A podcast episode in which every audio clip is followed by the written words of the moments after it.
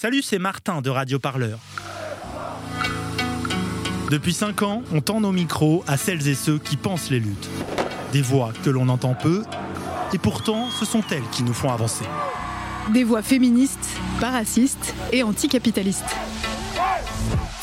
Pour que ça continue, on a besoin de ton soutien. Rendez-vous dès maintenant sur radioparleur.net slash don pour soutenir le seul studio de podcast qui met la rue dans tes oreilles. Radio Parleur, le son de. Salut à tous et à toutes, j'espère que vous allez bien. Très heureux de vous retrouver aujourd'hui pour un nouvel épisode de votre podcast Penser les luttes.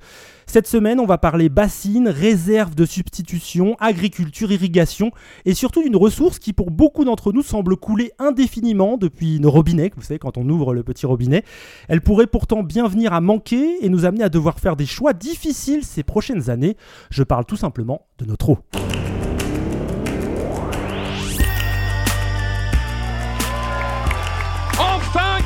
Chose se passe Pensez les luttes. Pensez les luttes. Quelque chose, mais quoi? Votre podcast hebdomadaire sur Radio Parleur. Il faut arrêter de parler en notre nom. Parce qu'on est assez grand pour parler, on est assez grand pour prendre la parole. On en a ras-le-bol d'entendre des phrases de merde. Une émission pour penser ensemble les mouvements sociaux. Peu importe ta couleur, peu importe ton appartenance sexuelle, peu importe qui tu es, peu importe ce que tu manges, ce combat t'appartient.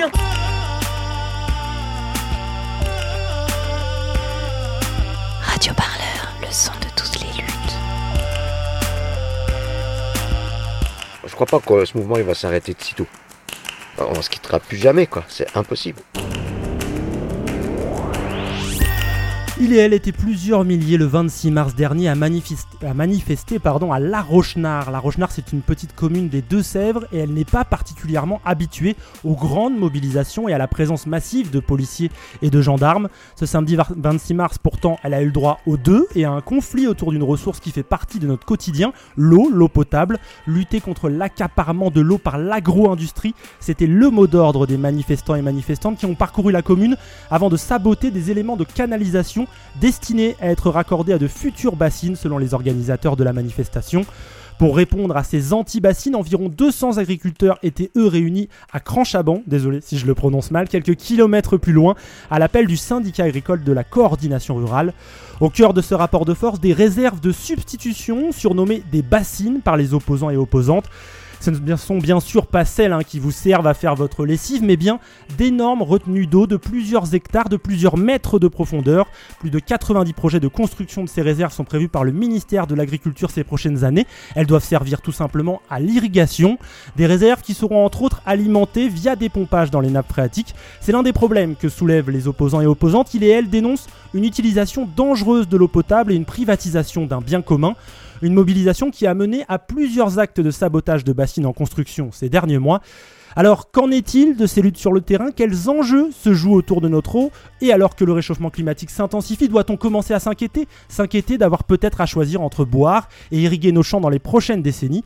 Tout, tout cela, bien sûr, c'est le sujet de cet épisode de Penser les luttes, et ça commence, comme à chaque fois, par un extrait sonore. Nous allons commettre tout un tas de beaux actes symboliques qui vont montrer au plus haut point à quel point on n'en veut pas de leur bassine. Nous allons défiler avec 25 tracteurs de la Confédération paysanne et c'est cela qu'il faut applaudir très très très très très fort. Puisqu'il y a des copains qui sont venus de partout en France. Est-ce qu'on va laisser passer les bassines? Alors qu'est-ce qu'on dit? Non, Mesdames, Messieurs, des morceaux de bâche seront accessibles. Vous pourrez dans votre jardin y installer un petit bassin et y mettre des truites. Une bassine détruite. Aujourd'hui, un groupe de camarades, citoyens, paysans et paysannes a démonté la pompe qui permettait à cette bassine de se remplir et a vendu l'eau à la nappe. Ce qu'on a démontré aujourd'hui, c'est qu'on est l'eau, personne ne peut nous arrêter.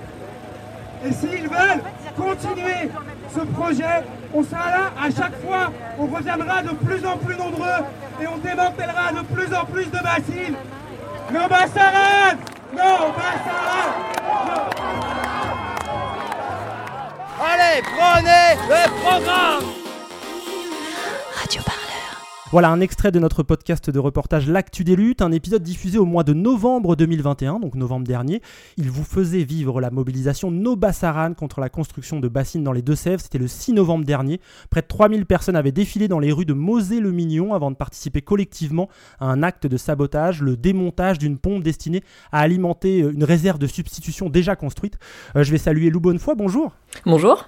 J'espère que tu vas bien, journaliste euh, pour Radio Parleur. Ce reportage, c'est toi qui l'as réalisé, ce son, c'est toi qui l'as capté. Tu avais passé plusieurs jours sur place et c'est ce qui t'a donné envie de proposer ce sujet de l'eau pour ce nouvel épisode de Penser les luttes. Ensemble, on va échanger avec nos invités là toute cette heure. Je vais vous les présenter. Euh, vous l'entendez d'ailleurs peut-être, hein, nous sommes tous et toutes à distance, chacun dans un coin de la France par la magie de l'Internet réunie. Mais ils sont bien là avec nous derrière leur micro. Nicolas Giraud, bonjour à vous. Bonjour. Merci d'être avec nous. Vous êtes éleveur dans le Jura de vaches laitières, porte-parole de la Confédération paysanne, syndicat qui s'oppose à la construction de méga-bassines partout en France. J'accueille aussi Joël Limousin, bonjour. Bonjour. Vous, vous êtes aussi agriculteur, un élevage de bovins et de porcs. Vous êtes vice-président de la FNSEA, je rappelle, on ne le dit pas souvent, Fédération nationale des syndicats d'exploitants agricoles. Vous êtes responsable à la FNSEA de la gestion des risques climatiques et sanitaires. Votre syndicat soutient la construction de ce que vous nommez, vous, des réserves de substitution. Enfin, Arnaud Schwartz, bonjour. Bonjour. Vous êtes vous président de France Nature Environnement? Vous expliquerez votre position vous-même, mais la Fédération française des associations de protection de la nature, c'est ça qui est France Nature Environnement. Merci à vous trois euh, d'être avec nous, de penser les luttes avec nous aujourd'hui. Et pour vous, euh, Lou, on va commencer euh, comme toujours sur le terrain, le terrain des luttes. On va se pencher sur ce mouvement qui est en cours dans les Deux-Sèvres. Une mobilisation qui dure quand même depuis plus de 4 ans contre la construction de méga bassines destinées à l'irrigation. Alors Lou, pour bien situer d'abord où ça se passe, on est notamment à quelques kilomètres du marais Poitevin et tu voulais en parler nos invités. Oui, effectivement.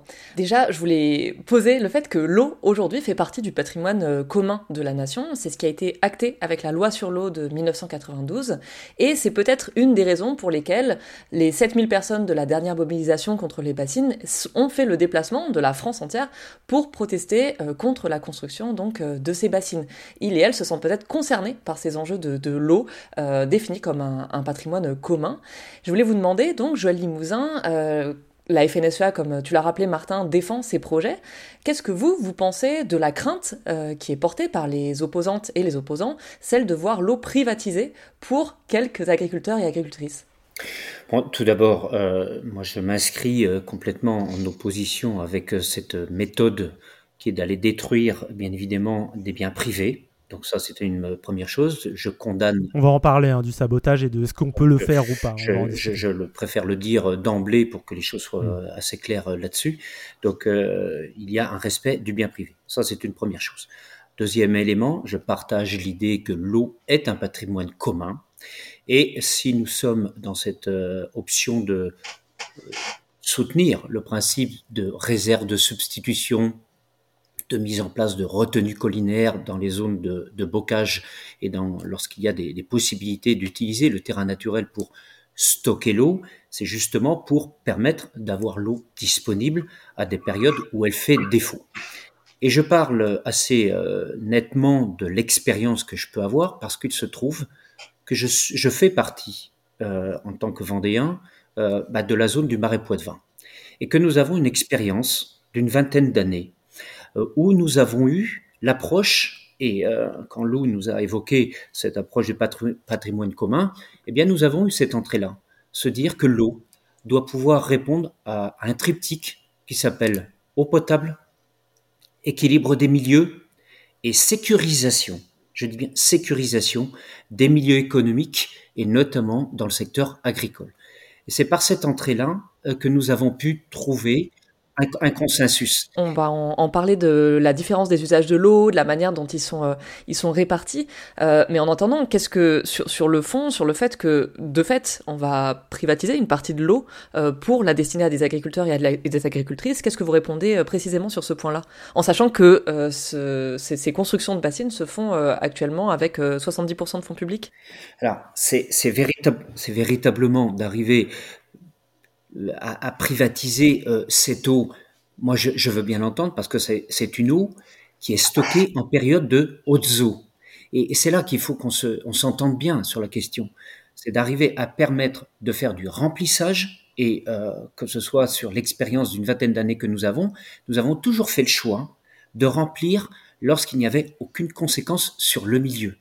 C'est-à-dire que les remplissages, notamment cet hiver qui vient de se terminer, eh bien, ça a commencé qu'au mois de décembre parce qu'il n'avait pas forcément plu suffisamment tôt et que le milieu ne permettait pas de faire le remplissage. Par contre, il y a eu du remplissage qui a duré jusqu'au printemps et que s'il devait pleuvoir, mettons fortement, y compris au mois de mai ou juin, pourquoi s'interdire de remplir des réserves euh, de substitution qui permettent de pouvoir apporter une sécurisation pour les éleveurs, qui permet également de permettre à des agriculteurs qui sont en agriculture biologique, qui veulent aussi faire des productions spécialisées, qui ont besoin d'eau en période estivale, d'avoir cette eau à disposition. Et ce qui est quand même assez curieux, c'est de voir que la conversion en agriculture biologique se fait beaucoup plus fortement, au moins dans ma région, que je connais un peu plus, dans les zones où il y a une sécurisation par de l'irrigation plutôt qu'ailleurs. Donc je crois que cet enjeu, c'est pas de se dire c'est un domaine réservé à l'agriculture, pas du tout. L'idée, c'est véritablement de garder la priorité de l'eau potable. Et dans un département touristique comme la Vendée, on a réussi à trouver euh, ce, cet équilibre entre les élus territoriaux, conseil départemental, l'État et la profession agricole. Et donc moi j'insiste fortement là-dessus. Vous, vous, parlez là très spécifiquement euh, de la Vendée, les enjeux de l'eau ils concernent euh, toute la France. Euh, je me permets de me tourner du coup vers euh, Arnaud Schwartz. France Nature Environnement, avec France Nature Environnement, vous n'êtes pas contre les réserves de substitution. Il y a des, des propos qu'on qu pu tenir, vous nous le direz peut-être, Monsieur Joël Limousin, avec lesquels vous n'êtes pas complètement en désaccord. par contre, vous insistez sur le fait que les, les retenues d'eau peuvent être un problème dans les régions où euh, il pourrait y avoir un, déséquilibre euh, au niveau de l'eau, peut-être un, justement un, manque d'eau. Est-ce que euh, ce serait le cas dans, le marais Poitevin? Est-ce que les, les, bassines d'eau pourraient menacer les ressources en eau disponibles? L'eau, c'est la vie, hein. c'est la base du vivant sur cette terre, c'est un bien commun, nous, nous l'avons rappelé, on est d'accord là-dessus. Et il y a des règles qui existent déjà pour euh, son bon usage, hein. que ce soit euh, un respect de l'eau sous l'aspect qualitatif ou sous l'aspect quantitatif. Aujourd'hui, on a à la fois des problèmes avec la qualité de l'eau et avec la quantité d'eau disponible. Et demain, on aura de plus en plus de soucis du côté de la quantité du fait du dérèglement climatique. Espérons que pour la qualité, on va s'améliorer. Mais pour l'instant, on n'y est pas encore en matière d'agriculture à base de chimie, pesticides, nitrates essentiellement, qui nous causent de gros gros soucis. Donc là-dessus, du boulot à faire. Sur ce qui est de la quantité, on a besoin d'une pratique beaucoup beaucoup plus sobre et de respecter les priorités prévues par la loi. La priorité donnée d'abord au milieu naturel, ensuite à la consommation humaine aux services de première urgence, incendie et autres, et en troisième lieu seulement aux activités économiques. Et parmi l'ensemble des activités économiques, il y a évidemment l'agriculture. Pour autant, il faut ensuite au cas par cas regarder dans chaque territoire quel est l'état des lieux. L'état des lieux écologique du territoire, les ressources disponibles et les besoins. Les besoins, encore une fois, des écosystèmes, de la population et ensuite des activités économiques. Arnaud Schwartz, je vous interromps un instant, j'ai juste une question. On peut penser comme ça, territoire par territoire, de manière un peu comme s'ils étaient détachés les uns des autres, ou on est obligé d'avoir une pensée au moins au niveau national, voire plus large? Ce que j'expliquais à l'instant, c'est qu'on a une pensée plus large qui, qui, existe. Il y, a, il y, a, des cadres réglementaires qui, qui, qui sont euh, hmm. européens. Dans la loi Européens, français, et qui se déclinent jusque dans les territoires. Et, et ces, ces cadres-là permettent de mener une politique dans le sens de l'intérêt général, pour ce bien commun qu'est l'eau. Pour autant, ensuite, au niveau des territoires eux-mêmes, c'est du cas par cas, c'est des études précises qu'il faut réaliser. Et au-delà de cela, à la fin, quand il s'agit euh, que l'on a constaté ce qu'il y a comme ressources en eau disponibles en fonction de la capacité des milieux naturels et des besoins des populations, eh bien, quand on constate ce qu'il y a comme eau de disponible au final pour les activités économiques, il y a des arbitrages à rendre pour voir vers quelle activité économique on oriente éventuellement euh, l'eau euh, si euh, on veut, par exemple, en matière agricole, faire de l'irrigation. Pour quel type d'agriculture, dans quel territoire, au bénéfice de, de, de quel, de, de, de quel peut-être nouveaux entrants dans le métier ou de, quelle euh, exploitation déjà en place. Et, et, et, donc on a besoin de faire du, du, cas par cas et de faire dialoguer dans cette dernière phase euh, de, de, mise en œuvre faire dialoguer l'ensemble des parties prenantes, pas uniquement euh, les agriculteurs avec les autorités locales et l'État, mais aussi avec euh, d'autres responsables d'activités économiques et avec des représentants euh, de la nature, des représentants euh, des consommateurs euh, et ainsi de suite. Hein il y, a, il y, a, besoin de dialogue. Euh, Arnaud Schwartz, pardon, je vais laisser Joël Limousin réagir très rapidement et ensuite on donnera quand même la parole à Nicolas Giraud qui nous écoute euh, religieusement depuis le début de l'émission. Allez-y Joël Limousin en quelques mots. Alors, rapidement pour euh, soutenir le, le, les propos de Arnaud concernant les aspects de projet de territoire. C'est pour ça que euh, dans le cadre du Varenne de l'eau, l'idée des PTGE, les programmes territoriaux de gestion de l'eau, sont fondamentaux. Et je partage complètement euh, ce qu'Arnaud vient de, présenter et d'évoquer, de, prendre en compte les aspects des territoires. Quand on est dans la Beauce ou quand on est dans le Marais Poitevin, le, le territoire ne réagit pas du tout, du tout de la même manière par rapport à des pluviométries.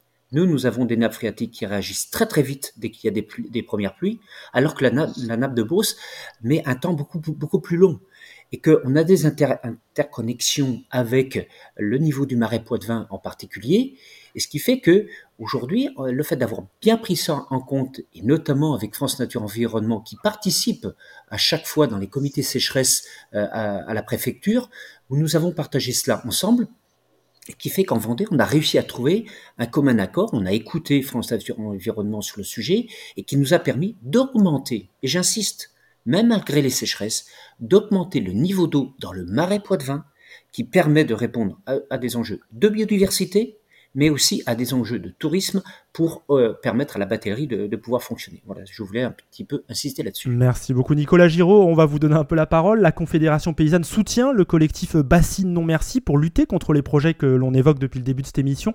Un des arguments, il est intéressant, au-delà des, des, enjeux autour de, de l'eau disponible ou pas, c'est le processus décisionnel qui a amené à ces choix de construction. Vous, vous parlez d'un vrai déni de démocratie. Pourquoi? Qu'est-ce qui, qu'est-ce qui vous a frappé dans ce choix décisionnel qui a amené à décider de faire euh, ces bassines? Mais donc déjà nous ça fait euh, ça fait bien longtemps qu'on est positionné sur euh, cet enjeu, j'allais dire globalement du dérèglement climatique et de de l'adaptation à avoir euh, du monde agricole vu c'est, vu qu'on est un syndicat agricole l'adaptation que doit avoir ce, ce, modèle agricole sur par rapport à ce dérèglement climatique on, avait fait un premier rassemblement, euh, un premier colloque il y a une quinzaine d'années à Niort, euh, où on parlait déjà euh, de retenue de substitution, où déjà le, le, nom de bassine était apparu à ce moment-là, et où on se posait déjà fortement des questions par rapport à la pertinence de, de ces ouvrages-là. Euh, donc c'est-à-dire que voilà, on n'est pas dans quelque chose de nouveau, on n'est pas dans quelque chose qui nous a toqué euh, il y a un an ou deux, euh, en se disant que cette lutte était intéressante et, qu'on allait y aller. C'est quelque chose qui euh, qui mature depuis un moment euh, au sein de la Confédération paysanne et de comment finalement, plutôt que de chercher à, à juste avoir une, une adaptation euh, en l'occurrence du stockage pour notre modèle agricole, euh, comment est-ce qu'on réfléchit déjà l'adaptation du modèle agricole à l'évolution de la ressource en eau? Donc c'est de là que provient finalement euh, au départ nos, notre opposition à, à, ces projets euh, de méga bassines sans être euh, vent debout contre tout projet de stockage, bien entendu, et sans être vent debout non plus contre l'enjeu de l'irrigation on est bien conscient et beaucoup de paysans, y compris forcément adhérents à la Confédération paysanne, sont irrigants. Euh, mais euh, l'enjeu, c'est de savoir euh, qu'est-ce qu'on irrigue, pour produire quoi, pour produire quelle valeur ajoutée, pour quel emploi agricole et pour quelle dynamique dans les territoires. Justement, est-ce qu'on peut expliquer le processus qui a amené à ces décisions, en fait, qu'on comprenne pourquoi ça, ça pose problème pour la Confédération paysanne? Ben, nous, nous, ce qui pose problème, notamment là, là où on est, euh, où on est vraiment en lutte sur le territoire des Deux-Sèvres. Joël Limousin parlait donc des, PTGE, des, des projets de territoire de, de gestion de l'eau, euh, dont euh, la Confédération paysanne Deux-Sèvres en est sortie en cours euh, d'élaboration. Elle en est sortie pour deux raisons. la première, c'est que l'adaptation du modèle agricole dont je parlais euh, ne, leur a pas paru suffisante, c'est-à-dire en, termes de, plantation de haies notamment, en termes également de diminution de l'utilisation des produits phytosanitaires. Il n'y avait pas d'engagement suffisant pour qu'il y ait une adaptation vraiment euh, notoire. Et le deuxième euh, élément sur lequel euh, a, a, a, quelque part cette, ce projet de territoire selon nous, c'est l'impossibilité d'aller sur un plafonnement des droits d'eau euh, par exploitation.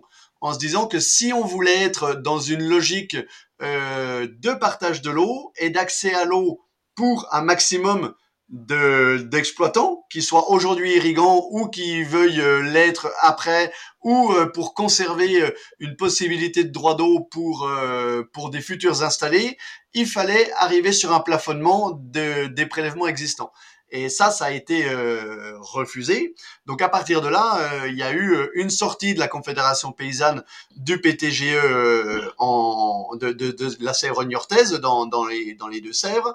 Euh, et, il y a eu également une sortie. Aujourd'hui, euh, il y a quasiment plus que la Chambre d'agriculture euh, et le syndicalisme agricole FNSEA et Coordination rurale qui sont représentés dans le PTGE. Tout le reste, tout le reste en, en sont sortis. Lou, une question. Et Joël Limousin, euh, en, en, introduction, enfin dans une première partie, euh, nous parlait de son opposition euh, à des modes d'action comme euh, comme le sabotage. C'est des modes d'action qui ont été utilisés dans les dernières euh, mobilisations contre les bassines dans les Deux-Sèvres.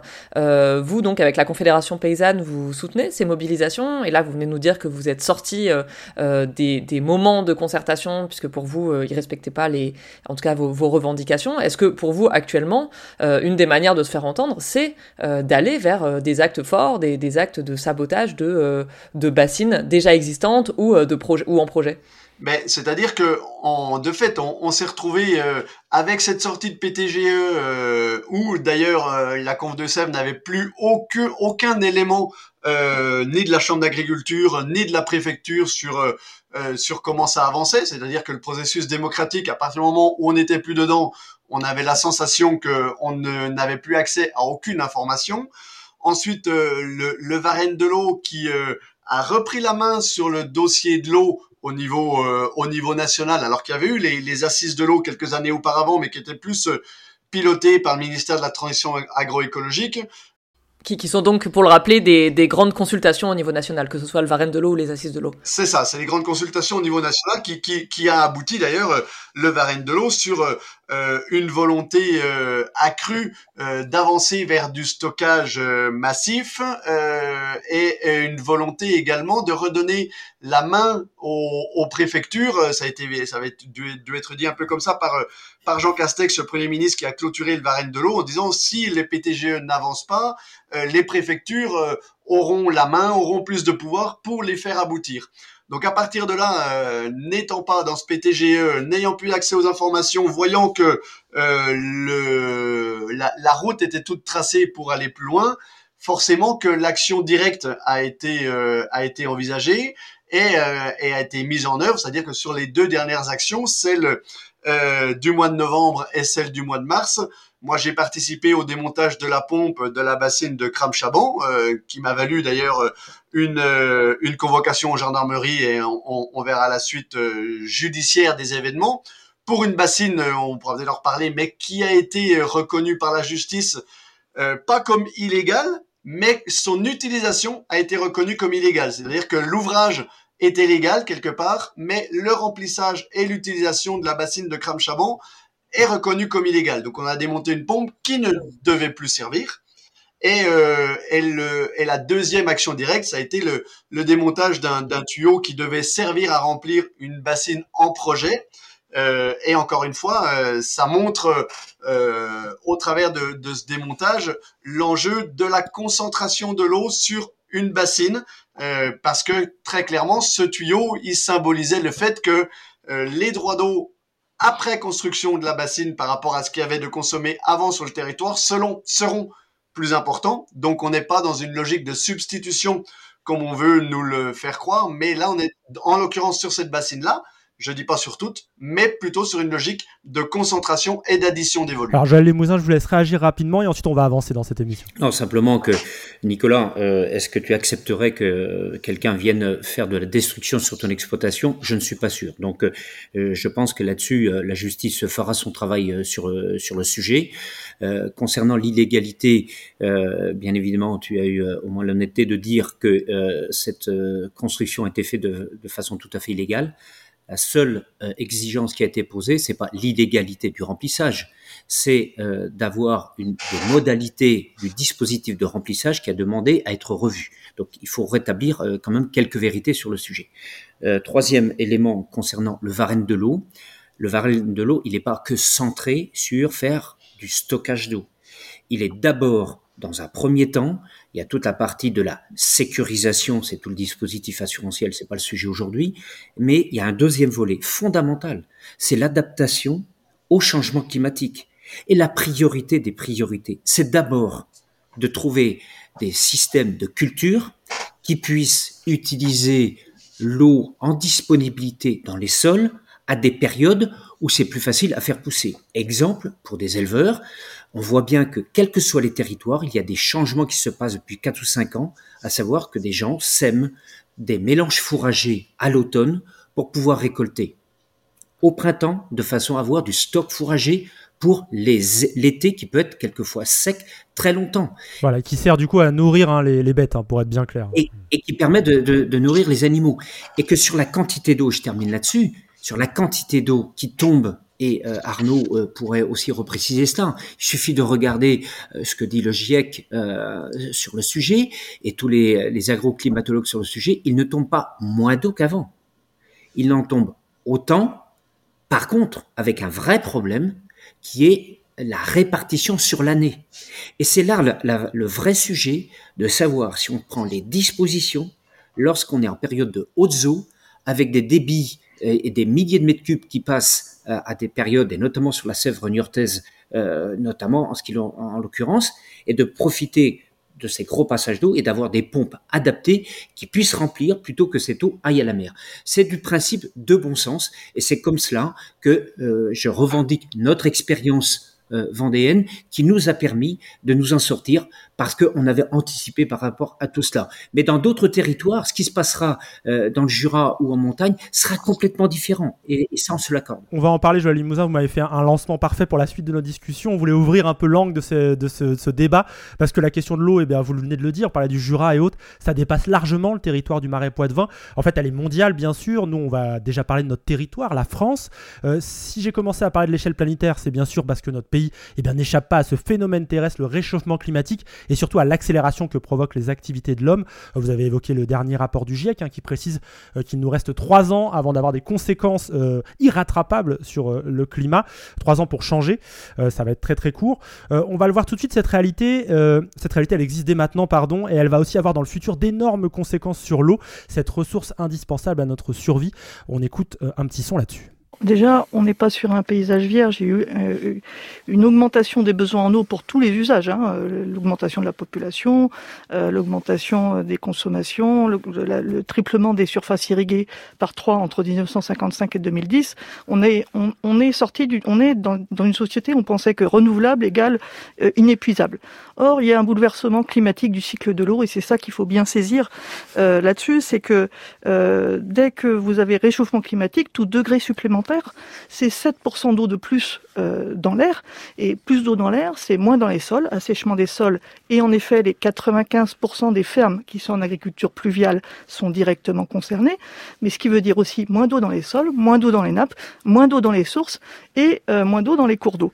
Et ça, tous les usages localement sur chaque ressource sont interdépendants.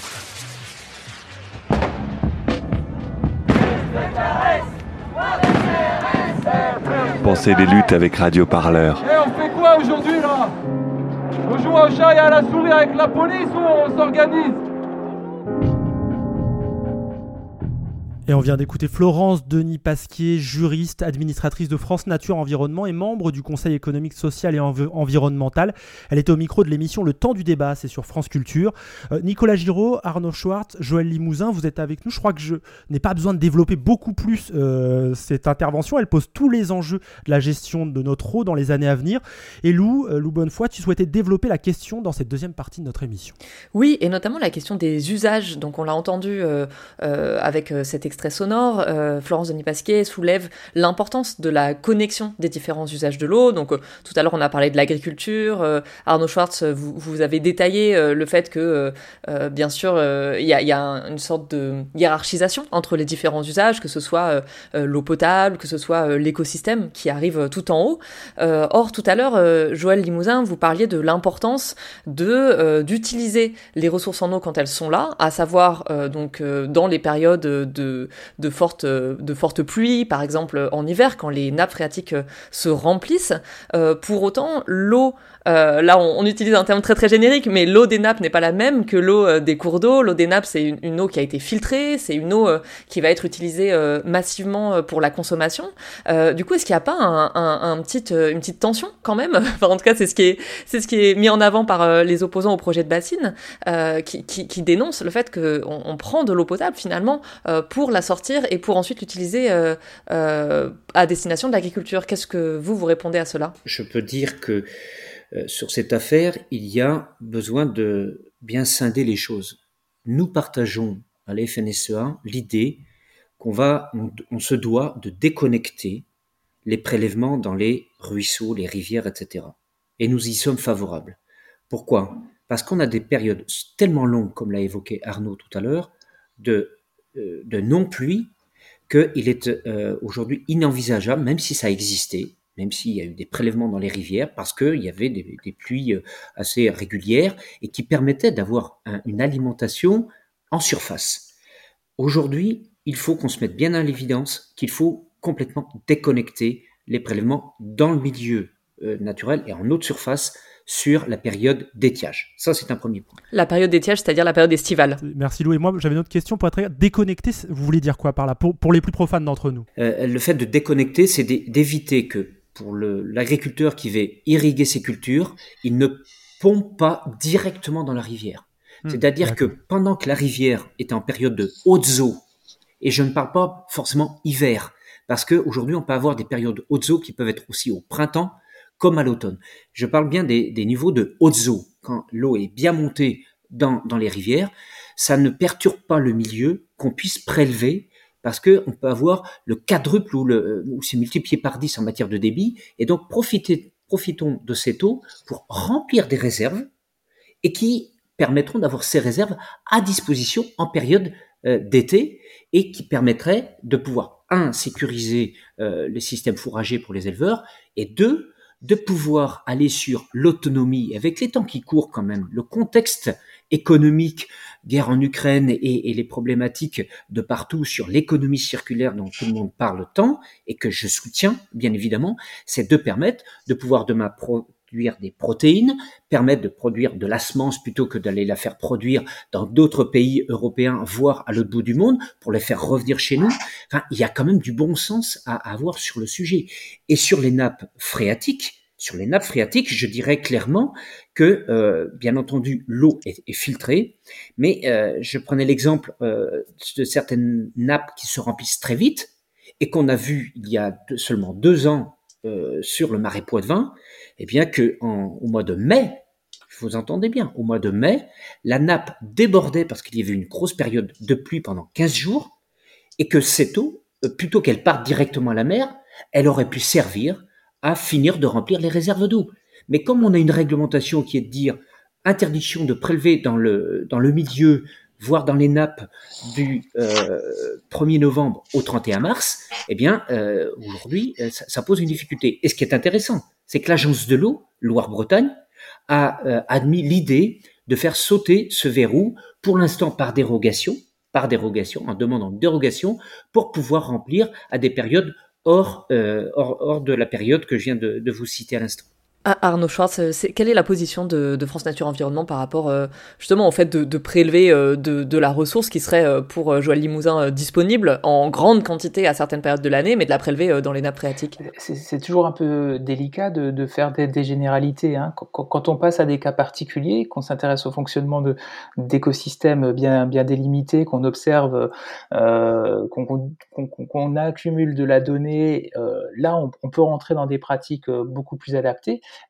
Après demeurent néanmoins euh, les questions que j'évoquais déjà tout à l'heure, hiérarchie euh, des besoins et puis au sein même des activités économiques, euh, choix politiques à opérer et, derrière ça, au sein même entre acteurs du monde agricole, des questions aussi encore et toujours de démocratie et de partage, qui, en dispose pour quel type de, culture, ça a été évoqué aussi par Nicolas Giraud.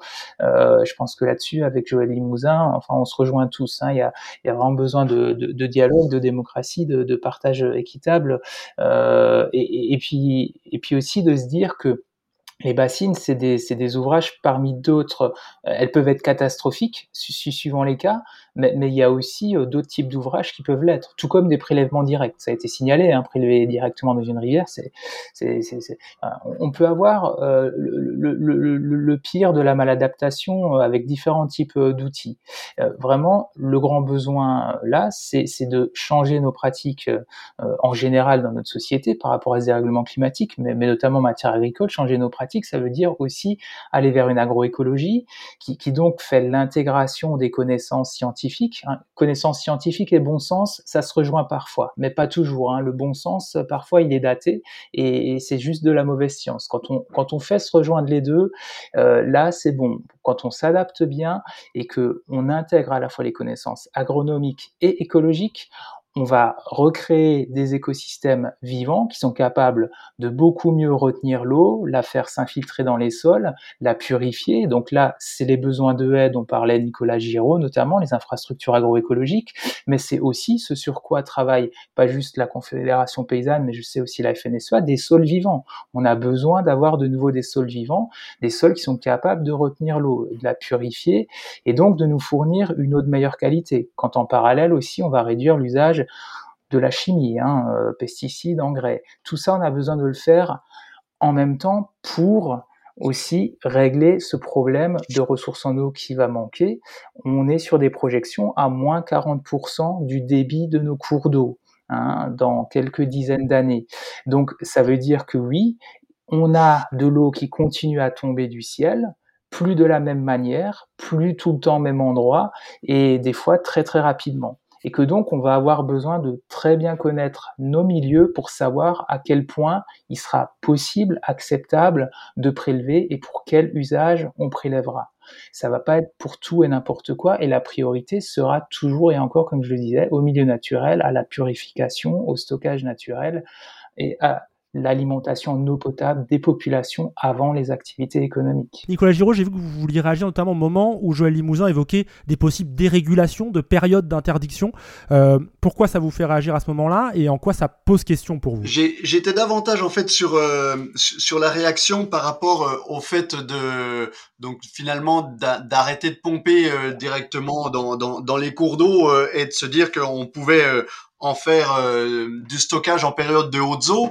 Et je me disais que là, on était davantage dans une définition des retenues collinaires que dans une définition des bassines ou retenues de substitution comme on, comme, comme, comme on combat. En deux mots, on peut expliquer la différence très très rapidement? Eh ben, la, la, la retenue collinaire euh, qui, qui vient du mot, enfin qui, qui, qui vient de colline, en, en gros, c'est quelque chose d'adapté au milieu qui n'est pas pompé euh, dans le milieu, mais qui se remplit euh, naturellement, notamment par le passage d'un cours d'eau. Et quand le cours d'eau est sur un, un volume d'eau plus important, qui, qui, qui remplit plus facilement la, la, la retenue à ce moment-là une forme de barrage en fait. Une sorte de, une sorte de barrage, une sorte de lac euh, qui soit artificiel ou naturel, mais pas, mais pas une bassine où on pompe dans le, dans, dans la nappe euh, pour repomper ensuite pour l'irrigation.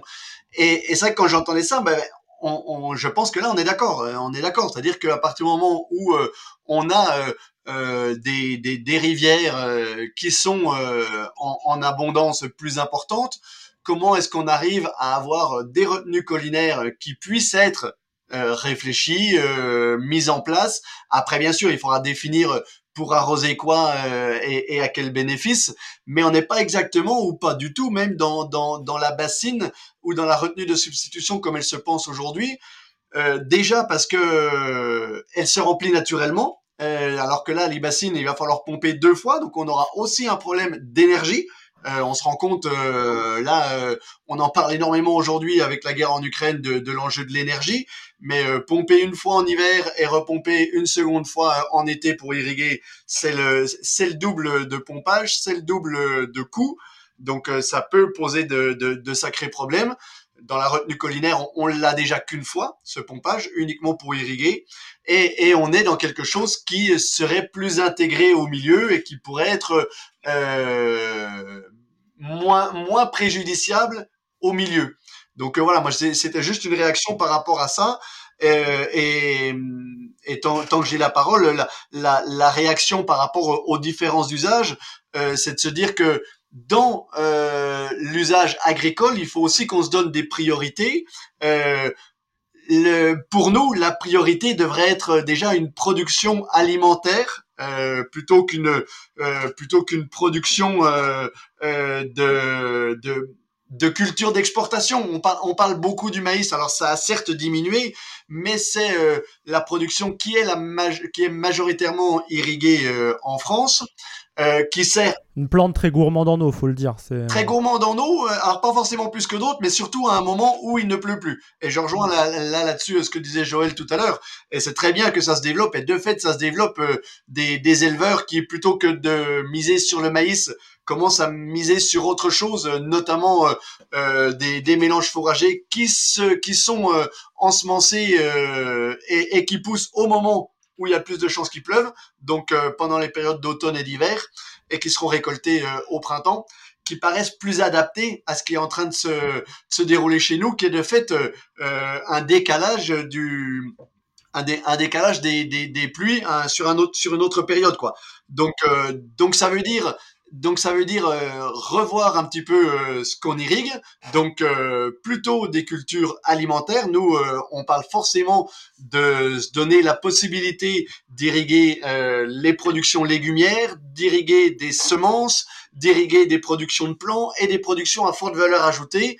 Et ensuite, si on a la possibilité, voilà, on ira peut-être sur du maïs, mais euh, euh, il faut déjà remettre un petit peu les choses dans l'ordre. Je voulais rebondir sur, sur le fait que là, vous mettez en avant euh, l'importance pour la Confédération paysanne de prioriser aussi une, une agriculture d'alimentation euh, pour autant, vous êtes tous et toutes, enfin vous êtes tous en l'occurrence euh, d'accord sur le fait que euh, euh, ce qui est important, c'est d'aller vers une agriculture qui serait plus respectueuse de l'environnement, moins gourmande en eau, etc., etc. Nicolas Géraud, je voulais vous demander ces revendications, est-ce qu'elles tiennent dans un contexte de crise, dans un contexte de, de, de guerre, comme c'est le cas aujourd'hui avec la guerre en Ukraine, qui a abouti au niveau européen à des questionnements sur le fait de de, de revoir les limitations en pesticides, par exemple, ou de remettre en culture euh, des terres euh, de jachère. Euh, est-ce que voilà, est-ce que ces revendications elles tiennent en, période d'urgence et en période de crise, d'autant plus dans un dans des États, enfin en Europe où les États sont interconnectés et donc les les cultures avec? Mais oui, bien sûr. Enfin, j'entends bien, j'entends bien la question. arrive derrière. Est-ce qu'il faudra encore une fois répondre aux sirènes du, du, produire plus ici pour nourrir la planète? Il faut pas faire n'importe quoi. Bien, il, faut, euh, il faut bien avoir en tête que euh, sur la planète, c'est pas euh, l'agriculture industrielle ou l'agriculture intensive qui nourrit les populations. C'est une agriculture locale, une agriculture vivrière, nourricière, paysanne, on l'appelle comme on veut, mais c'est elle qui a le moins de surface et qui pour autant nourrit le plus de populations. Il y a il y a, il y a, y a au niveau de, de l'agriculture industrielle, euh, au travers de la planète, d'énormes pertes, d'énormes gaspillages, que ce soit au niveau de la production ou de la transformation ou même de la distribution, euh, qu'il n'y a pas sur cette agriculture locale nourricière. Euh, et, et, on a on a également on a également le, le, le souci que en fait cette, cette agriculture là industrielle elle elle gaspille au, entre 8 et 10% de ses surfaces pour produire soit des agrocarburants soit de la méthanisation en tout cas de l'énergie et euh, plutôt que de se dire on va euh, on, va produire plus ici pour nourrir la planète, c'est comment est-ce que la notion de souveraineté alimentaire, on l'applique à toutes les parties du globe. C'est-à-dire qu'on donne les moyens euh, partout et sur tous les continents d'essayer d'acquérir des, des processus culturaux qui permettent de nourrir les populations. Alors, quand je dis ça, on, ne nourrira pas tout le monde partout avec une avec une, agriculture locale parce qu'on sait bien qu'on ne pourra pas produire de tout partout mais euh, quand euh, finalement on exporte ici du blé, du maïs ou du lait en poudre sur certains, continents, on met à mal les, économies locales, on met à mal l'agriculture locale qui est en incapacité de produire pour nourrir. Donc euh, euh, le, le, produire plus qu'on nous vend aujourd'hui euh, avec euh, l'excuse de la guerre en Ukraine, il faut faire attention que ça ne se retourne pas finalement contre nous à terme. On va discuter de la suite. Je vais d'abord laisser nos deux autres invités réagir parce que je vois que ça fait réagir. Joël Limousin, ça faisait longtemps que vous vouliez prendre la parole et ensuite on laissera Arnaud Schwartz. ouais, non, mais euh, je, je, pense qu'il y a euh, dans tout cet enjeu un point où on peut avoir des vraies divergences avec Nicolas sur, euh, sur l'approche et sur les termes qu'on peut utiliser. Néanmoins, sur la notion de la souveraineté alimentaire, et Nicolas, tu viens de le citer, euh, on est assez d'accord là-dessus. Il y a un autre mot qui se rajoute aujourd'hui, c'est la sécurité alimentaire. Et on ne peut pas rester à côté de tout cela. Et euh, en tant qu'agriculteur, quels que soient nos territoires, et je pense qu'on a un, point commun euh, en tant que syndicaliste agricole, c'est de permettre à tous les territoires de pouvoir faire leur production agricole on va dire, vivrières, qui permettent de produire sur place, de façon, alors bien sûr c'est compliqué dans certains endroits, mais on voit bien que les, échanges internationaux qui sont en train de se passer aujourd'hui vont faire que la Tunisie, l'Égypte, euh, l'Érythrée, euh, certains pays d'Afrique aujourd'hui, ça va être une catastrophe, même un espèce de tsunami euh, de famine qui pourrait euh, avoir lieu. Donc tout ça, on ne peut pas rester à côté de, de, tous ces enjeux-là. Donc arrêtons d'opposer nos systèmes de production. Euh, on a besoin de tous les systèmes de production et même a fortiori des souhaits pour un grand nombre d'aller sur l'agriculture biologique. Et Nicolas, tu sais très bien que euh, arrivé à un certain niveau, eh bien, le marché n'absorbe plus. On a fait ce qu'on appelait la conversion d'agriculture biologique, qui fait qu'on a du prix du lait en agriculture biologique, eh bien, qui a un prix de, marché inférieur, si on l'appliquait clairement, au, au, au prix de marché international. Donc faisons très attention à ne pas rentrer dans les oppositions de système.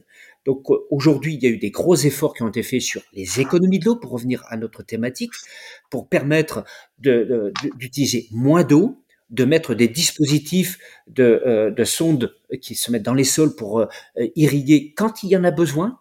On est passé en l'espace de 15 ans d'un volume qui était à peu près de 3000 mètres cubes par hectare, on est tombé à 1500 mètres cubes à l'hectare par ce système-là, alors que on a des périodes de canicule qui arrivent, euh, notamment période d'été.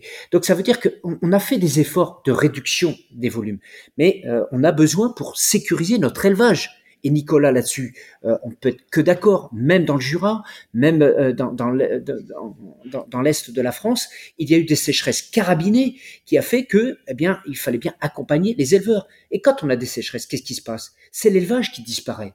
Et ça, on ne peut pas l'accepter pour l'équilibre de nos territoires, pour l'équilibre de notre biodiversité.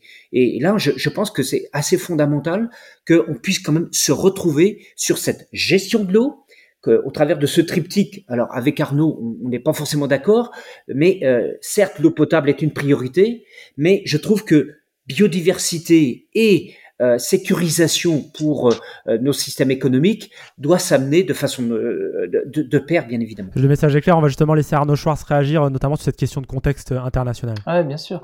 Bah, bah, tout à fait. Enfin, d'abord, on doit tenir compte de la biodiversité de nos écosystèmes. C'est eux qui nous, qui, qui nous permettent de, de, rééquilibrer le tout. On fait, on fait que partie de la nature. On, est bien peu de choses. C'est seulement ensuite qu'on va se poser les questions, une fois que la population a son eau potable, des activités économiques et du type d'agriculture. Et quand on regarde ce se passe, euh, euh c'est quelque part dramatique parce que on a, on, a tué énormément d'agriculteurs, hein, euh, que ce soit économiquement ou, ou indirectement par, par, le, par le suicide, la disparition des fermes depuis des décennies ici dans les pays où on a développé une agriculture industrielle. On, a tué aussi énormément d'agriculteurs euh, au sens propre ou figuré à l'étranger. Ça a été très bien expliqué par, euh, Nicolas, euh, en, produisant à l'export, en détruisant des, marchés locaux ailleurs. Et, et, ce qu'on a besoin, certes, c'est pas forcément d'opposer les systèmes, mais c'est de rééquilibrer la donne, hein, et c'est de voir que pour demain, le système dominant, ça doit être un système agroécologique, ça doit être une agriculture qui tient compte des limites de la planète, ça doit être une agriculture qui, avant tout, vise à nourrir à proximité de chez elle, au maximum de ses possibilités, la population locale, et qui, en solidarité de proche en proche avec les voisins, est capable d'échanger les excédents euh, pour combler les déficits des uns des autres. Après, si on vit en paix et si on partage bien les choses, on peut même, au-delà du proche en proche, échanger à plus grande échelle, ce qui n'est pas produisible euh, partout euh, pour des raisons euh, de terroir ou de climat, et donc continuer peut-être à avoir du, commerce international, mais, sur des produits en nombre limité.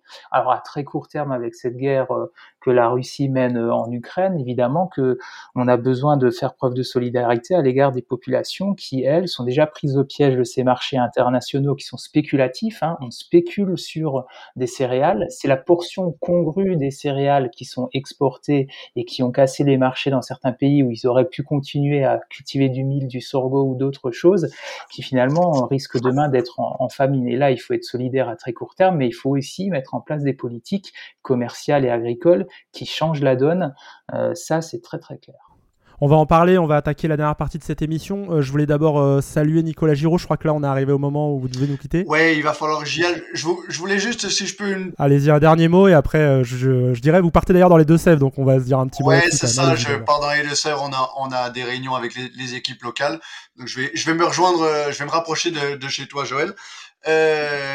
Euh, moi, moi, je, et, juste... et, je suis chez toi aujourd'hui parce que je suis, euh, je, je, suis dans le dans l'est de la France aujourd'hui. On n'avait pas une image aussi globe-trotter des agriculteurs.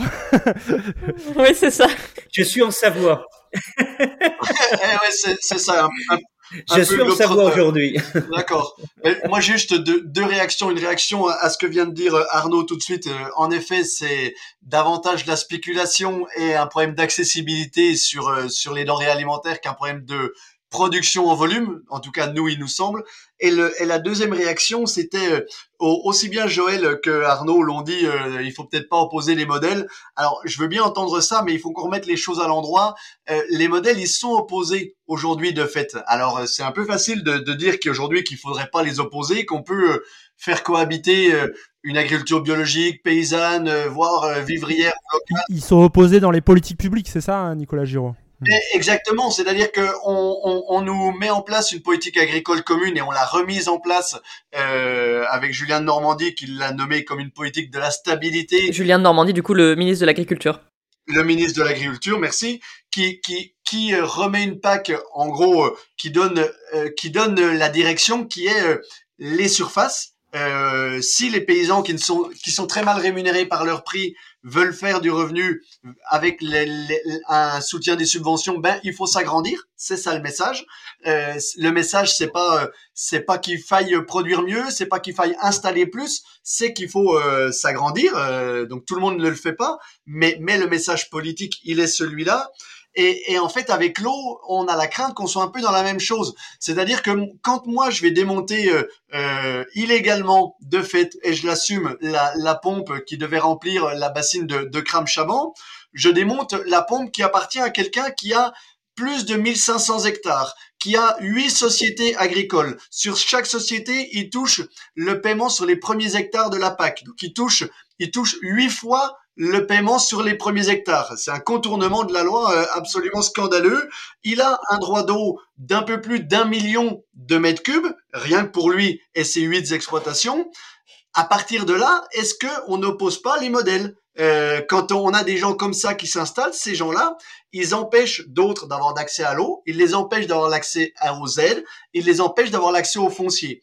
Donc c'est à partir de là, quoi. Euh, nous, on prend nos responsabilités par rapport à, ces, à ces exploitations-là qui ne sont pas pour nous sur la même ligne de départ que les autres. Donc, donc, il nous semble que déjà les modèles sont de fait déjà opposés. Je vais, je vais, vous, je vais vous saluer, je vais vous laisser aller prendre votre train. Merci beaucoup d'avoir pris le temps d'être avec nous dans Penser les luttes. Euh, vous allez dans le Deux-Sèvres, du coup, c'est préparations de prochaines actions. Qu'est-ce que vous allez y faire en deux mots? Non, non, non, c'est pour l'instant, c'est euh, des briefs des précédentes actions et puis euh, surtout la, la, la, la suite euh, du sujet, parce que au-delà des actions, il y a comment est-ce que ce sujet, on s'en empare et comment est-ce qu'on fait avancer euh, la question de l'accès à l'eau, de la répartition de l'eau et de l'évolution du modèle agricole. On n'est pas euh, non plus euh, que un syndicat d'activistes. Hein. Je vous souhaite un bon voyage et merci d'avoir été dans Penser les luttes. Ça marche. Bonne fin d'émission à tout le monde et à bientôt. Au revoir. Et du coup, on va attaquer euh, cette troisième partie d'émission. Arnaud Schwartz, je vous laisserai réagir après avoir écouté euh, le son qui lance cette, euh, cette partie, parce qu'on a déjà pas mal évoqué la thématique qu'on voulait lancer dans cette troisième partie et dernière partie de se penser les luttes.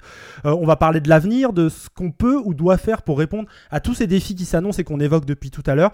Ça passe aussi forcément par la politique. On vient d'évoquer la PAC et l'action de notre gouvernement. Il nous faut réussir à ce que chaque agriculteur puisse vivre de son travail, qu'on réussisse une transition démographique au moment où nous avons transfert, une transmission entre générations inédite dans notre pays, et produire de plus en plus avec une qualité et une, une sécurité alimentaire qui soit toujours améliorée.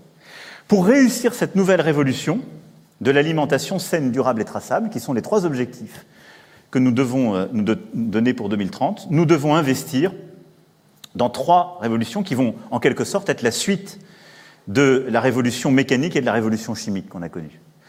Le numérique, la robotique, la génétique. Ce sont les trois transformations essentielles. Et ça passe par de l'investissement, là aussi, des technologies de rupture. Pensez les luttes, votre podcast hebdomadaire sur Radio Parleur. Pour penser ensemble les mouvements sociaux. Voilà, vous aurez sans doute reconnu Emmanuel Macron, président de la République. C'était lors de la présentation de son plan France 2030 il y a quelques semaines. Je précise pour nos auditeurs auditrices, à l'heure où on enregistre ce podcast, nous sommes le vendredi 22 avril. Emmanuel Macron est donc toujours candidat à sa réélection et le vote du second tour, bah, c'est ce dimanche, le 24. Alors, qui va être aux manettes, ça joue forcément. Mais Lou, Lou Bonnefoy, les programmes d'Emmanuel Macron et de Marine Le Pen sont adversaires sur plein d'idées, mais ils portent tous deux l'idée d'une souveraineté alimentaire, de produire plus en particulier, alors que le contexte international qu'on a déjà évoqué, Covid, guerre en Ukraine, déstabilise des échanges internationaux et la mondialisation. Tu voulais discuter de tout ça Oui, et rebondir notamment sur euh, ce plan donc de modernisation euh, euh, de, l'agriculture que porte Emmanuel Macron, avec l'idée de s'appuyer sur une modernisation, donc l'introduction massive, ce qui est déjà actuellement le cas, mais encore plus, du robotique, du numérique dans l'agriculture. on a parlé juste avant, enfin vous avez Joël Limousin, vous avez vous avez parlé de la diminution du volume d'eau par par hectare de, de, de hectares de terre irriguées. or à l'échelle nationale, les volumes destinés à, les volumes d'eau destinés à l'agriculture sont pas forcément en baisse. Et du coup, je me demandais là par rapport à cette histoire de, robotique et de numérique, vous parlez beaucoup de contrôle, de contrôle des prélèvements, d'instruments de contrôle, mais pour autant, est-ce que euh, le contrôle fait tout? Est-ce que euh, n'y a pas certaines limites euh, comme celle que vient de, mettre en avant euh, Nicolas Giraud, euh, des limites à ce contrôle? Je, pense qu'on va être amené avec ce qu'a évoqué le candidat Macron sur cette robotique, cette, la génétique, etc. Toute la partie recherche doit nous permettre d'aller toujours plus loin en matière d'économie d'eau et de pouvoir aussi continuer à faire de la recherche variétale parce qu'on va avoir des phénomènes de canicule. On n'a pas beaucoup parlé, mais je tiens quand même à l'évoquer, on a quand même des phénomènes d'augmentation des températures qui fait que on a vu des brûlures sur les vignes dans le sud de la France. Euh, il, faut le dire, hein, l'été 2021 a été l'un des plus chauds jamais recensés par Ça a été quand même une situation euh, quand même compliquée et on le voit euh, notamment au moment de, de, la fécondation du maïs, hein, pour prendre cette culture, mais l'histoire du gel Regardez ce qui s'est passé deux années consécutives. L'année dernière, 2022, où le secteur de l'arboriculture est encore plus fortement touché. On a ce qu'on appelle des systèmes de faux printemps, fait que on est tous complètement euh, désarçonnés euh, par rapport à ce contexte-là. Donc, euh, il y a besoin aujourd'hui de, rebâtir et de refonder, notamment dans, dans la recherche, où on a sans doute, depuis 20 ans, abandonné la recherche publique vers la recherche privée et qui a fait que cette recherche privée est partie ailleurs, alors que si on avait gardé cette recherche publique, nous, nous aurait permis peut-être d'anticiper euh, cette euh, situation de changement climatique. Alors que maintenant on nous dit le délai est très court, vous l'avez rappelé tout à l'heure, euh, si on ne fait rien d'ici trois ans, ça sera trop tard. Bon, ça veut dire qu'on est en train de courir derrière ce changement climatique. Et là, pour nous, c'est important en tant qu'agriculteur d'assurer cette diversification des, des productions, des cultures, pour aller sur cette souveraineté, sécurité alimentaire, de permettre de répondre à cette agroécologie évoquée par Arnaud à plusieurs reprises, bien évidemment, et nous partageons cette idée, parce que la vie des sols, et, nous nous appuyons, moi j'ai arrêté de faire du labour de mes sols depuis déjà 15 ans sur mon exploitation. Et je le reconnais, la vie du sol a complètement changé. Je fais, je mets beaucoup moins d'eau depuis que j'ai arrêté le labour, parce qu'on a redonné une vie du sol. Il y a, euh, je cette vie euh, par les vers de terre qui sont revenus de plus en plus. On a euh, cette éponge qu'est le sol qui a pris de l'ampleur et qui nous permet de pouvoir stocker plus euh, d'humidité pour permettre de résister aux sécheresses. C'est ça, toute cette combinaison qu'il est important de pouvoir intégrer. Mais je persiste et je signe que nous aurons besoin sans doute de volume d'eau peut-être plus important euh, en, masse globale pour faire face à des périodes de sécheresse longues, mais que lorsqu'on aura des périodes de pluviométrie importantes, de pouvoir quand même récupérer cette eau, parce que cette eau, sinon, elle part à la mer. Et là, je pense qu'il y a un vrai débat d'idées, de fond, euh, qu'on doit avoir. Et moi, je pense qu'avec France Nature Environnement, on a des capacités euh, d'avancer là-dessus. Et, et si on l'a réussi, et je reviens sur un plan plus local, dans notre département, avec euh, les responsables de France Nature Environnement. On n'a pas tous été d'accord sur le sujet, mais sur ce point-là, on a trouvé des, lignes de, de, consensus et qui nous a permis, en période de sécheresse forte, de maintenir les niveaux d'eau et d'avoir toujours de l'eau potable jusqu'au mois d'octobre-novembre. Il n'y a jamais eu de rupture. Et ça, c'est important on, entend bien que vous avez des, points de convergence donc avec euh, les autres invités autour de la table, que ce soit euh, France Nature Environnement, donc euh, représenté par Arnaud Schwartz ou Nicolas Giraud qui vient de nous quitter. pour autant, Arnaud Schwartz, qu'est-ce que vous répondez à cette question de, l'utilisation de, plus de technologies et finalement de, de, la défense massive par le gouvernement actuel de la robotique et du numérique pour répondre aux exigences que vous partagez donc avec la FNSEA, à savoir celle d'aller vers une agriculture, vers plus d'agroécologie, vers une agriculture plus respectueuse de l'environnement et euh, des réserves en eau bah, bah, D'abord, je, réponds en, finissant. Euh, euh, pardon. D'abord, je, réponds comme a fini Joël avec des, solutions fondées sur la nature. Hein. un sol qui redevient une éponge parce que on arrête de le labourer, qu'on le protège, qu'on le couvre au maximum de, l'année, on lui redonne une capacité à absorber l'eau. On, a besoin de, moins irriguer suivant les cultures. On, peut, on en parlait plus tôt aussi, on peut remplacer certaines cultures par d'autres qui nécessitent pas ou moins d'irrigation. Et puis en complément, euh, justement, euh, on peut aussi remettre, euh, remettre des haies, remettre des arbres de, plein champ, parce qu'on va avoir de plus en plus besoin d'ombres tournantes ou d'ombres permanentes, suivant les endroits, pour, pour, pour les animaux qui, sont, qui sont au aussi, par exemple, ou, même pour les végétaux qui, au-delà d'une certaine température, brûlent en, plein champ. Hein, ils ne peuvent pas résister. Donc, s'ils ont de l'ombre une partie de la journée, de façon naturelle, eh ben, ils, vont, ils vont faire s'évaporer moins d'eau. On va ralentir le cycle de l'eau plutôt que, que de l'accélérer et transformer euh, nos, paysages en, désert. Donc là, on, peut encore, euh, on peut encore progresser et, ce gouvernement, euh, il a quand même su, même s'il n'a pas beaucoup ouvert la porte au dialogue avec notre organisation, qui est la plus grande organisation environnementale du pays, hein, 9000 associations, plus de 900 000 personnes présentes dans tous les territoires, il a quand même su entendre le besoin de s'intéresser un peu à la biodiversité et, et notamment de, de recréer des trames vertes et bleues. Donc c'est ces dont je parlais à l'instant, euh, dans le cadre du, plan France Relance, euh, euh, bon, en disant qu'on allait en planter 7000 km en deux ans. Hein. C'est un début, mais il faudrait aussi en parallèle arrêter d'en arracher. Hein. Les estimations sont à plus de 10 000 km arrachés par année, donc il va falloir que, qu'on que, fasse vraiment des progrès là-dessus. Arnaud Schwartz, quand Emmanuel Macron évoque tout de suite la robotique, par exemple, comme solution, ça ressemble pas à ce que vous êtes en train de dessiner et nous raconter avec des, haies, des choses comme ça. C'est pas du tout des technologies adaptées à, des territoires, euh, des petites surfaces. Alors, si je parle de, solutions fondées sur la nature, de choses très simples comme les haies, comme les arbres de, plein champ qui protègent les, plantes des chaleurs trop fortes, euh, c'est parce que Joël Limousin, lui aussi, l'a compris euh, en pratique. Hein, un sol vivant, un sol qu'on laboure plus, c'est très très efficace et ça coûte nettement moins cher que, que des très grosses machines, euh, des, technologies de pointe. Après, d'un autre côté, et, et, et, ce gouvernement commence à l'entendre aussi. Donc, euh, pour vous, il est en train de bouger.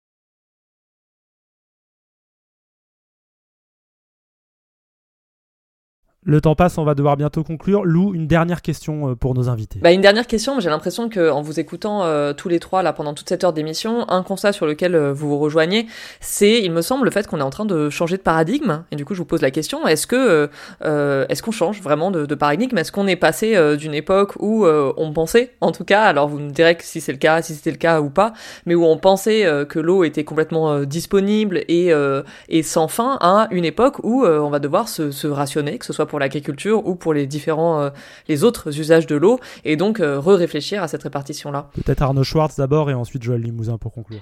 Ce qui arrive à notre époque euh, pour l'eau, c'est un peu à l'image de ce qui arrive pour le pétrole. L'humanité, elle prend petit à petit conscience que on, ne doit pas surexploiter certaines ressources, sinon on se retrouve face à de grands problèmes. Euh, le pétrole, sa surexploitation a pour conséquence des problèmes de santé et le dérèglement climatique, euh, en plus des instabilités géopolitiques qu'il génère.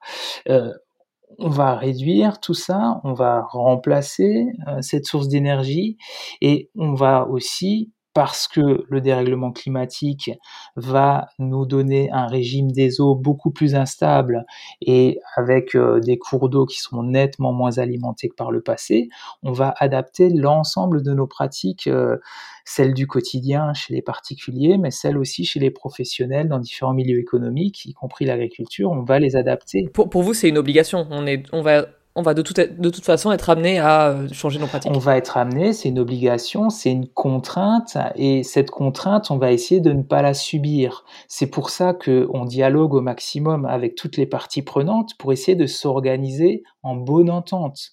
On veut essayer de vivre dans une société intelligente qui vit en paix, qui, qui s'entraide, parce que les temps à venir ne seront pas les plus simples. Joël Limousin, pour finir, vous, faites partie de la FNSEA, c'est un syndicat qui n'est pas toujours connu pour son travail sur euh, des actions écologiques. Comment, vous qui êtes responsable des risques climatiques et sanitaires, comment vous travaillez auprès de vos collègues et autres pour faire évoluer les choses aussi? Bon, euh, vous êtes un petit peu dur. Je suis un peu dur, mais c'est sa réputation. On ne travaille pas là-dessus, euh, parce qu'il y a toujours un, on est catalogué un peu là-dessus. Oui, c'est pour ça, j'ai dit connu. ça fait quand même des années pour suivre ce dossier-là euh, que, euh, bien entendu, on, on, a bien intégré ce que vient d'évoquer Arnaud, c'est que euh, on est sur un changement qui, qui attend de s'opérer. Les agriculteurs, depuis déjà une dizaine d'années, voient bien que les choses sont en train de bouger et que l'eau, même si elle tombe de façon euh, permanente, c'est renouvelable, mais ça va poser, ça pose des difficultés de cohabitation et de partage. Et donc, si on veut vivre euh, en totale harmonie entre nous sur nos territoires, quels qu'ils soient, on a le devoir de faire toutes ces avancées-là, tout en respectant l'enjeu de la souveraineté, sécurité alimentaire, etc., au, au débat des, des, des débats géopolitiques. Mais cet enjeu du climat, le monde agricole a une responsabilité fondamentale, fondamentale, que les, le monde de l'environnement, FNE, le monde des écologistes nous a titillés sur le sujet. C'est logique, c'est normal. Ça fait partie des, structures, des corps intermédiaires qu'il est important que le monde politique s'appuie sur eux pour pouvoir partager des choses. On voit bien que dans notre débat, on est capable d'être d'accord sur certains points. Euh, D'autres, il y a eu des exagérations que le monde agricole a pu faire. Je rappelle qu'au lendemain de la guerre, qu'est-ce qu'on a fait? On a répondu à une ambition politique avec le plan Marshall où il fallait développer l'alimentation qui permettait justement de euh, se venir aux besoins alimentaires de tout le monde. Donc voilà. Donc euh, maintenant, euh, on est enclenché dans un nouveau dispositif qui devrait nous permettre, et je terminerai là-dessus, de vivre en bonne intelligence et de continuer nos efforts communs. Eh ben, parfait, on va suivre euh, tout ça. Merci beaucoup à, vous deux et aussi à Nicolas Giraud qui nous a quitté un peu avant de nous avoir éclairé euh, sur ces enjeux cruciaux euh, autour de l'eau. Je répète vos titres. On était avec Nicolas Giraud, porte-parole de la Confédération paysanne, syndicat qui s'oppose à la construction des méga-bassines partout en France. Joël Limousin, vice-président de la FNSEA et responsable de la gestion des risques climatiques et sanitaires. Enfin, Arnaud Schwartz, président de France Nature Environnement, l'une des principales fédérations d'associations écologistes. Un grand merci aussi à, à toi, Lou Bonnefoy, euh, d'avoir proposé, préparé et co-animé cette émission. Nous, on espère que vous avez passé un très bon moment à l'écoute de ce nouvel épisode de Penser les luttes. On se retrouve dès la semaine prochaine sur votre chaîne de podcast du même nom. En attendant, si le sujet vous a plu, n'hésitez pas. Radio Parleur est un média libre et indépendant. Notre seul propriétaire, c'est vous, auditeurs et auditrices. Ça passe par vos dons, votre soutien financier. C'est hyper simple. Vous allez sur radioparleur.net et vous cliquez sur l'onglet Soutenez-nous. Merci beaucoup.